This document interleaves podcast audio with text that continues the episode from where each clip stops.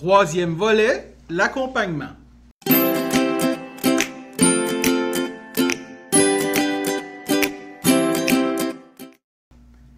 L'accompagnement, dans un sens, on peut dire que ça va plus loin que l'aide.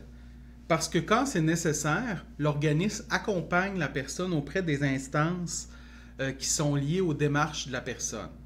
Ça peut être un accompagnement à la cour, ça peut être un accompagnement euh, pour une rencontre avec le médecin pour euh, discuter d'une revendication d'un droit.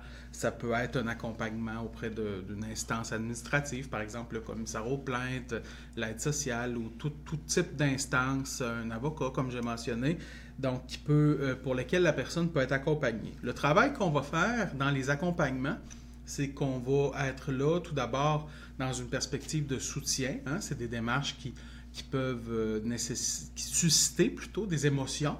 Donc, le travail euh, va avoir un, impact au niveau, euh, au niveau psychologique, évidemment, sur le stress, tout ça.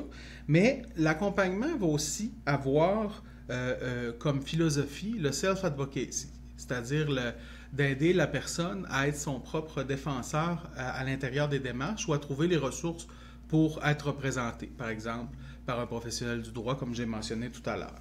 Donc, c'est une, c'est une approche qui favorise que la personne euh, s'approprie euh, l'appropriation du pouvoir, s'approprie sa démarche, et puis qu'elle puisse, euh, qu'elle puisse en tirer des bénéfices personnels par, par la suite. non pas tant dans la finalité de la démarche, mais dans le processus de réalisation de celle-ci.